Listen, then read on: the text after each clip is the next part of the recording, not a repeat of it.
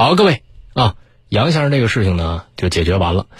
这个事情解决完了以后，回过头来我们继续来和各位说一个事件的后续，就是银行卡。前不久我们节目是持续关注了记者以神秘访客身份去体验银行的开卡服务这个系列的报道。记者在对七家银行的开卡服务进行体验的时候，发现部分银行在开卡服务上存在着过度索要客户信息材料。设置转账的限额，推销理财产品，以及在没有明确告知情况之下，为客户开通服务一系列问题。上一次我们关注的时候呢，部分银行是采取了这个整改措施，而在我们持续的关注之下，目前多家银行对存在的问题进行了回应和整改。详情来听记者的追踪报道。上海银行南京龙江支行通过自助机器开卡操作页面中，手机银行、上银信使、手机号码支付等服务都是默认勾选选项，但开卡过程中，工作人员没有主动进行解释和说明。节目播出后，上海银行南京分行表示，他们高度重视，召开专题会议，通过完善服务流程、优化服务举措，落实保护消费者的各项合法权益。上海银行南京分行罗丽，针对系统默认勾选选项的情况，分行将进一步优化。金融服务流程，提前告知客户知晓事项，然后由客户呢根据自己的意愿去勾选相关的呃选项，充分尊重客户购买金融产品和服务的真实意愿，为客户提供满意的金融服务。另外，对于支行网点存在的推销信用卡、疑似诱导客户办理理财风险评估等情况，上海银行南京分行表示，也将在今后的工作中进行优化和整改。由我们的服务专员向客户，嗯，去咨询他的一个办理需求，然后来征询客户是否需要配套办理我行信用卡、理财风评、手机银行等业务的意愿，然后充分尊重我们消费者的知情权和自由选择权。此前的探访发现，浙江稠州商业银行南京建业支行其开卡服务过程漫长，客户得提供工作单位详细地址，银行工作人员还向客户索要房产证、社保卡等多种证明材料。尤其值得关注的是，银行疑似采集客户的指纹信息。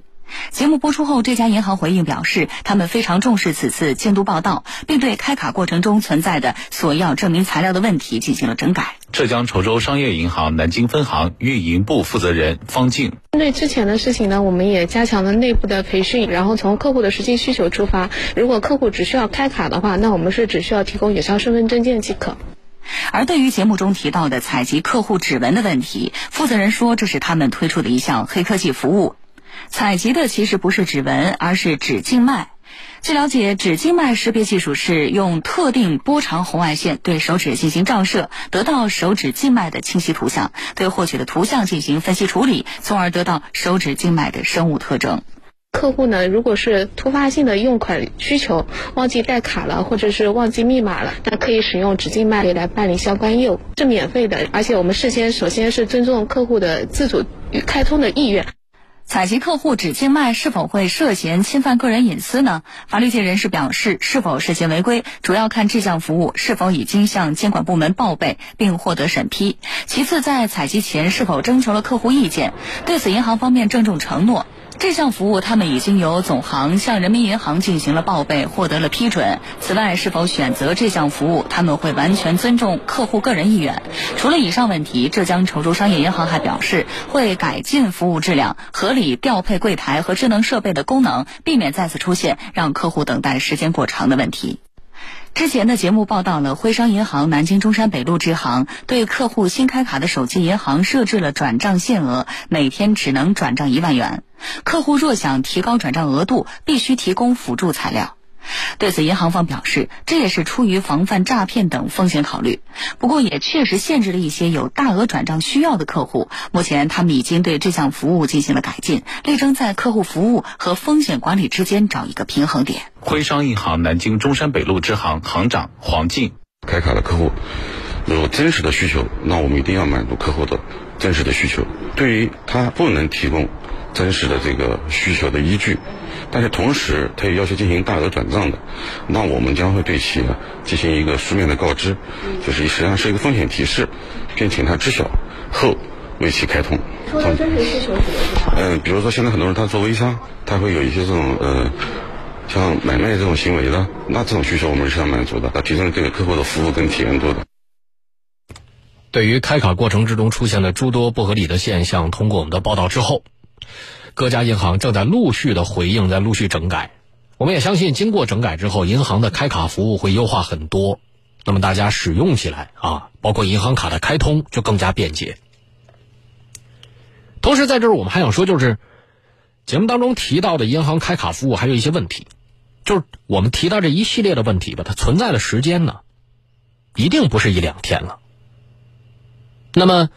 就银行的管理者毫不知情了，啊，完全不了解。为什么一定是要在媒体介入之后，才会有啊整改的手段措施回应？而且多家银行还是在我们多次跟踪跟踪报道之后，才予以了回应。银行。其实绝大多数人目前对银行的印象还是在传统印象之中，就是它是什么？是属于我可以安全的把我的财产交给你去保管。至少在用户端，对绝大多数银行的逻辑理解，就是你是提供保险服务的一个行业啊，保险服务说错了，保管服务的一个行业。其实，在银行最注重的就是整个客户的服务体验啊。那像我们刚才说到的，媒体介入了，好一次不行啊，两次两次不行，三次多番啊，非得有一种死磕到底的精神啊，不是到最后万不得已的时候也也不会做什么，就这这种后知后觉，又又怎么让客户满意呢？其实，无论是取消开卡的门槛还是优化自身的服务，又或者是尊重客户的选择权，都是为了提高客户的体验感，让银行业务能够持续的良性发展下去。我们也希望这些承诺整改的银行真的可以整改到位。其实事件并不麻烦，也不是大事，就看想不想做，就看主观能动性上有没有调整。像我们刚才说到的那个后半点，为各位追踪两件事情，对吧？刚才不是说了吗？说。呃，对于推卸的责任的，我们要批评；对于不推卸责任的啊，对消费者负责态度，我们该表扬就是要表扬的。虽然可能之前也发生过一系列的不愉快，但是有一些确实虽然也被媒媒体爆出来了，整个事情的跟进也好啊，处理也好啊，态度和效率都是相当不错的。问目的是什么？我们为各位追踪各种事件也好啊，我们的记者进行的明察暗访也好。目的不是为了证明我媒体有多厉害，没有没没有没用，也没这个必要。我们又不是执法部门，对不对？我们的目的就是为了能够帮助大家解决问题，这才是关键。只要这个问题解决了，能在短时间之内解决，如果还能够在行业里面有有掀起一些波波动，啊，能够树立一个相对比较良好的导向，更多人看完了以后知道啊，我这么做是好的。能够引以为戒，或者引以为鉴，那我觉得我们这这活做的才算有意义。之前，国务院召开打击治理电信网络新型违法犯罪工作部际联席会议，这会议里面决定说，从二零二零二零二零年啊十月十号开始，在全国范围内开展以打击、整治、惩戒。开办贩卖两卡违法犯罪团伙为主要内容的断卡行动，这个两卡就是我们平常经常说到电话卡、银行卡。那么，作为实施网络诈骗的信息流、现金流的载体，银行卡这次也是断卡行动的一个主要的整治对象。所以，新开一张银行卡需要提供一系列证明材料的背后，确它确实也存在一个逻辑，就是银行是在落实断卡行动的要求。银行作为反洗钱的义务机构。在开户环节去核验客户的身份，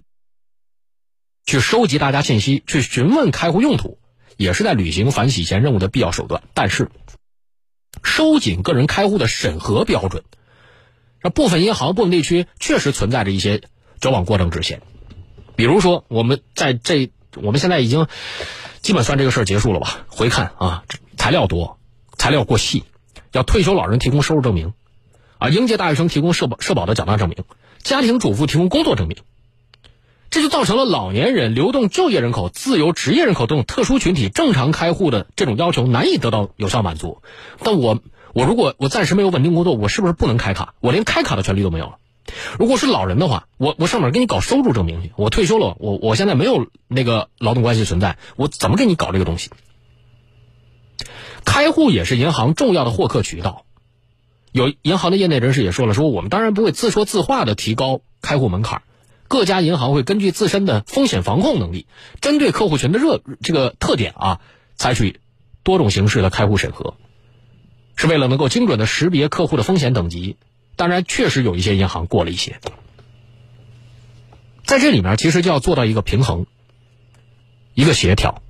防范风险和优化服务，它并不是对头，完全可以做到齐头并进。另外就是银行工作人员的态度，也要从思想深处去改进。我们老说那句话，这这话糙理不糙啊，客户是上帝。工作人员要尽可能的去取得用户的理解，而不是粗暴的、机械的、照本宣科式的、读稿子似的对进事件进行回应甚至处理，自然不会让大家留下什么好印象。